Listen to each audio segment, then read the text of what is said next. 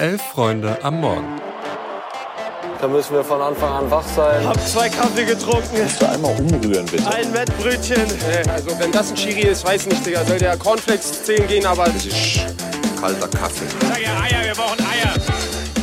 Es ist Freitag, der 1. September und ihr hört Elf Freunde am Morgen. Ich bin Eva und an meiner Seite, um euch durch den Morgen zu bringen, ist Greta. Guten Morgen. Wir wollen sprechen über die Nominierung von Hansi Flick für das DFB-Team, den Deadline Day und geben euch einen Ausblick über das Bundesliga-Wochenende. Und natürlich wollen wir auch sprechen über Eintracht Frankfurts Einzug in die Gruppenphase der Conference League. Hansi Flick hat den DFB-Kader für die kommenden Länderspiele gegen Japan und Frankreich bekannt gegeben. Und es sind ein paar Überraschungen dabei. Einige gesetzte Spieler wie Leon Goretzka, Timo Werner, David Raum und Thomas Müller sind tatsächlich nicht dabei. Dafür das erste Mal mit dabei ist Pascal Groß von Brighton Hove Albion. Der ist nämlich erstmals nominiert. Ich muss sagen, ich habe die Kicker-Nachricht gesehen und das sprach nur von Groß und ich hatte das als erstes Christian Groß im Kopf und hatte kurz Angst, er müsste die Lücke dann jetzt auch noch schließen. Zurück ist Niklas Süle und Jamal Musiala ist trotz seiner Verletzung dabei. Der hat ja einen Muskelfaserriss im linken hinteren Oberschenkel. Greta, was hältst du denn von dem Kader und gibt es Entscheidungen, die du so überhaupt nicht nachvollziehen kannst? Also prinzipiell finde ich den Kader erstmal genauso gut oder schlecht wie bei den letzten Spielen der DFB-Männer. Also man muss ja sagen, das sind alles Einzelspieler, die eine gute Qualität haben, wenn jetzt auch nicht mehr so Weltklasse-Qualität wie die letzte goldene Generation, aber das sind ja alles Fußballer, die in ihren Vereinen gut funktionieren. Und das Problem liegt ja eher quasi darin, dass die als Team oder unter Hansi Flick als Nationalmannschaft nicht funktionieren. Und das hat man ja kurz gesagt auch bei den letzten Länderspielen gesehen, dass die total verunsichert waren, dass es viele Fehler im Spielaufbau gab, wenig Routine, keine Sicherheit. Und Hansi Flick hatte ja auch angekündigt, dass die sogenannte Zeit der Experimente jetzt vorbei sei. Und deswegen hat mich der Kader jetzt erstmal überrascht, würde ich sagen. Ähm, dass Goretzka nicht nominiert ist, kann ich zum Beispiel nicht verstehen. Ich finde, der hat die letzten, gut, es waren jetzt erst zwei, aber die zwei Bundesligaspiele richtig gut gemacht. Der stand ja bei Bayern durchaus äh, auf der Kippe. Es gab immer wieder Gerüchte, ob der noch abgegeben wird. Und das hat er ja selber mitbekommen. Und ich finde, man hat gemerkt, dass der sich richtig ordentlich nochmal reingehängt hat. Und ich glaube, deswegen wäre das nicht nur spielerisch, sondern auch so von, von der Moral und von dem Willen, dem Einsatzwillen, der Bereitschaft ähm, glaube ich, gut gewesen. Und er war ja selber auch relativ enttäuscht. Also hat bei Instagram gepostet, dass ihn das wohl sehr überrascht hat und äh, dass sich auch für ihn die letzten Wochen wieder gut angefühlt hatten und er eigentlich richtig Lust hatte, jetzt wieder zur Nationalmannschaft ähm, zu kommen. Kurze Randnotiz, was ich sehr lustig fand. Mats Hummels hat drunter kommentiert und meinte, mach dir keinen Kopf, mit der Zeit gewöhnt man sich dran, habe ich gehört. Ansonsten ähm, ganz kurz noch, Robin Gosens fand ich, also finde ich richtig gut, dass der wieder dabei ist. Total verdient, hat ja einen Traumstand mit Union hingelegt, ist gut in Form und jetzt mal von den fußballerischen Leistungen abgesehen, ähm, ist das ja auch so ein Fanliebling, der irgendwie so der Einzige ist, der so im DFB-Kosmos noch total authentisch ist, um das Wort mal wieder zu missbrauchen. Und ich glaube, der kann so diesem angeschlagenen DFB-Image so ein bisschen helfen oder wieder so ein bisschen Nähe zu den äh, Fans herstellen. Und ganz kurz noch, apropos Nationalteams. Ähm, Wiegmann, die Trainerin von England, hat den UEFA Women's Coach of the Year Award gewonnen und dem, den, den spanischen Fußballerinnen gewidmet. So rum ja, finde ich, ein, find ich ein sehr schönes Zeichen. Irgendwie kurz auch noch äh, Einschätzung zum DFB-Kader. Ich muss sagen, ähm, äh, hast du natürlich recht auch mit Gosens und Co. Ich glaube, wir, also viel wichtiger ist halt erstmal, dass sich da eine Routine einfindet. Absolut. Und ich weiß halt nicht, wie sehr sich eine Routine einfindet, ne, wenn du immer wieder auch neue Spieler hast. Ich meine, ich muss ja persönlich aus Bielefelder Perspektive sagen, schmerzt mich immer sehr, dass äh, Stefan Ortega, der mal ganz nah dran war, irgendwie als auf Abruf jetzt doch wieder so weit weg ist. Also ja. haben natürlich alle Torhüter auch verdient, da zu stehen, aber schmerzt mich tatsächlich immer ein bisschen. Von DFB-Team und Awards gehen wir rüber zur Bundesliga und zum Deadline Day.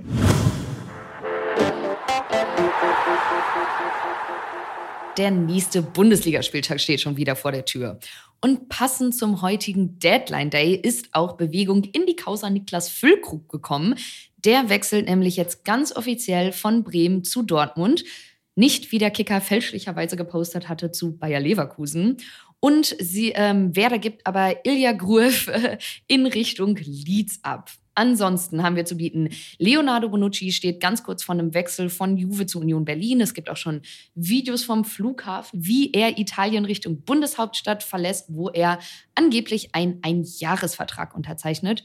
Übrigens, apropos Union, die haben eine richtige Knallergruppe in der Champions League zugelost bekommen. Kommen wir gleich nochmal zu, aber sie spielen gegen Neapel, Braga und Real Madrid. Ansonsten, Union gibt auch wen ab, und zwar Dominik Heinz, der geht zurück zum FC. Da hat er 2015 bis 2018 schon gespielt, erhält auch einen Einjahresvertrag. Und Gravenberg soll die Bayern jetzt nach nur einem Jahr wohl für 40 Millionen Euro Richtung Liverpool verlassen. Und als allerletztes noch der Stachtransfer von Mainz zu Hoffenheim ist wohl laut Medienberichten geplatzt. Mehr dazu gibt es heute aber natürlich auch im Themenfrühstück. Da gehen die KollegInnen dann nochmal ganz in Ruhe auf alles ein. Äh, Eva, gibt es einen Transfer, der dich irgendwie besonders äh, überrascht oder begeistert hat? Ja, in einer gewisser Weise waren ja so Bonucci und Füllkrug schon zur Kategorie It's been a long time coming. Also gerade weil es immer wieder auch, gerade mit Bonucci, immer wieder in den Medien rumging. Füllkrug stand ja auch immer wieder schon auf der Kippe, auch wenn vielleicht nicht direkt Dortmund als Ziel bekannt war. Ähm, für, für Werder steht dann natürlich eine unglaubliche Aufgabe noch an. Man braucht irgendwie einen Stürmer. Ist bis jetzt ja auch nicht eine sonderlich erfolgreiche Saison. Wurde ja hier auch schon besprochen. Es soll Sikumara von Southampton kommen als Leihspieler. Bin ich mal gespannt, ob das zustande kommt. Und ja, bei Bonucci und Union ist es irgendwie eine Mischung zwischen, ah ja, klar, warum nicht? Ne? Irgendwie, wenn man sich mal Unionstransferpolitik anguckt. Und gleichzeitig muss man ja auch irgendwie immer wieder sagen, es ist immer noch Union, das ist deren fünftes Bundesliga-Jahr. Die machen Transfers wie jemand, der seit 20, 25 Jahren in der Bundesliga ist. Sie haben sich das zurecht erarbeitet. Sie wie ein Champions League-Kandidat. Ja, eben, genau. Und sie sind halt auch einfach international gut vertreten. Ähm, die haben eine klare Spielidee und ich glaube, das hilft immer, Spielern, wenn sie zu einem Verein kommen, wo auch jemand wie Urs Fischer schon lange arbeitet, ist es ganz klar, was er von seinen Spielern erwartet. Und ja, ich bin gespannt. Hoffentlich geht es nicht aus wie bei Isco im letzten Jahr. Und ja, bei Heinz zu Köln, ich weiß nicht, ist erstmal so ein bisschen Nostalgie. Ich muss aber auch sagen, also, dass wir irgendwann mal davon reden, dass von Union nach, zum FC Köln irgendwie ein Schritt zurück ist, ist ja auch schon eine Sache. Heinz war auch zwischendurch äh, an den VfL Bochum ausgeliehen. Ich weiß nicht, für mich wirkt irgendwie ein bisschen verzweifelt. Ich weiß nicht so ganz, wo der FC hin will. Ist ja auch viel passiert, irgendwie, dass man ja auch erst die Transfersperre hatte, etc. oder dass das diskutiert wurde. Ich bin aber auch froh, wenn das Ganze dann heute Abend um 18 Uhr zu Ende ist, weil ganz ehrlich, meine Fußball-Apps freuen sich, glaube ich, auch. Es gibt immer einen Tag oder ein, eine Stunde am Tag, wo dann alle Apps die Aktualisierung reinhauen und irgendwie mein komplettes Handy einmal aufdingt. Ja, ja, ist meine eigene Schuld mit Benachrichtigungen, aber ja, ich glaube, jeder Fan ist froh und ich glaube, auch jeder Mitarbeitende in Fußballvereinen ist froh, wenn dieser Deadline Day dann erstmal zu ist und erstmal vorbei ist. Aber wo sich das eine Fenster schließt, öffnet sich ja das nächste, und zwar das zum dritten Spieltag der Männerbundesliga. Da wollen wir einmal ganz kurz im Schnelldurchlauf auf ein paar Partien des Spieltags drauf gucken. Und zwar spielen Dortmund und Leverkusen gegen die Aussteiger aus Heidenheim und Darmstadt. Gladbach spielt im Samstagabend Topspiel ohne Torwart Omlin, der operiert werden musste, gegen die Bayern. Es ja, war ja die letzten Jahre durchaus immer ein interessantes Duell. Und am Sonntag trifft dann die Eintracht aus Frankfurt auf Köln. Greta, auf welche Partie freust du dich denn da am meisten?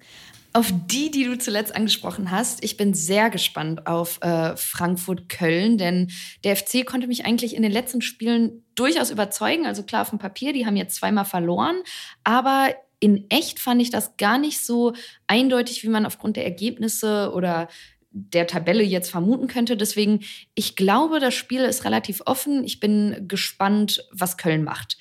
Übrigens, apropos Eintracht, äh, gutes Stichwort, die haben ja gestern Abend auch noch ein wichtiges Spiel bestritten.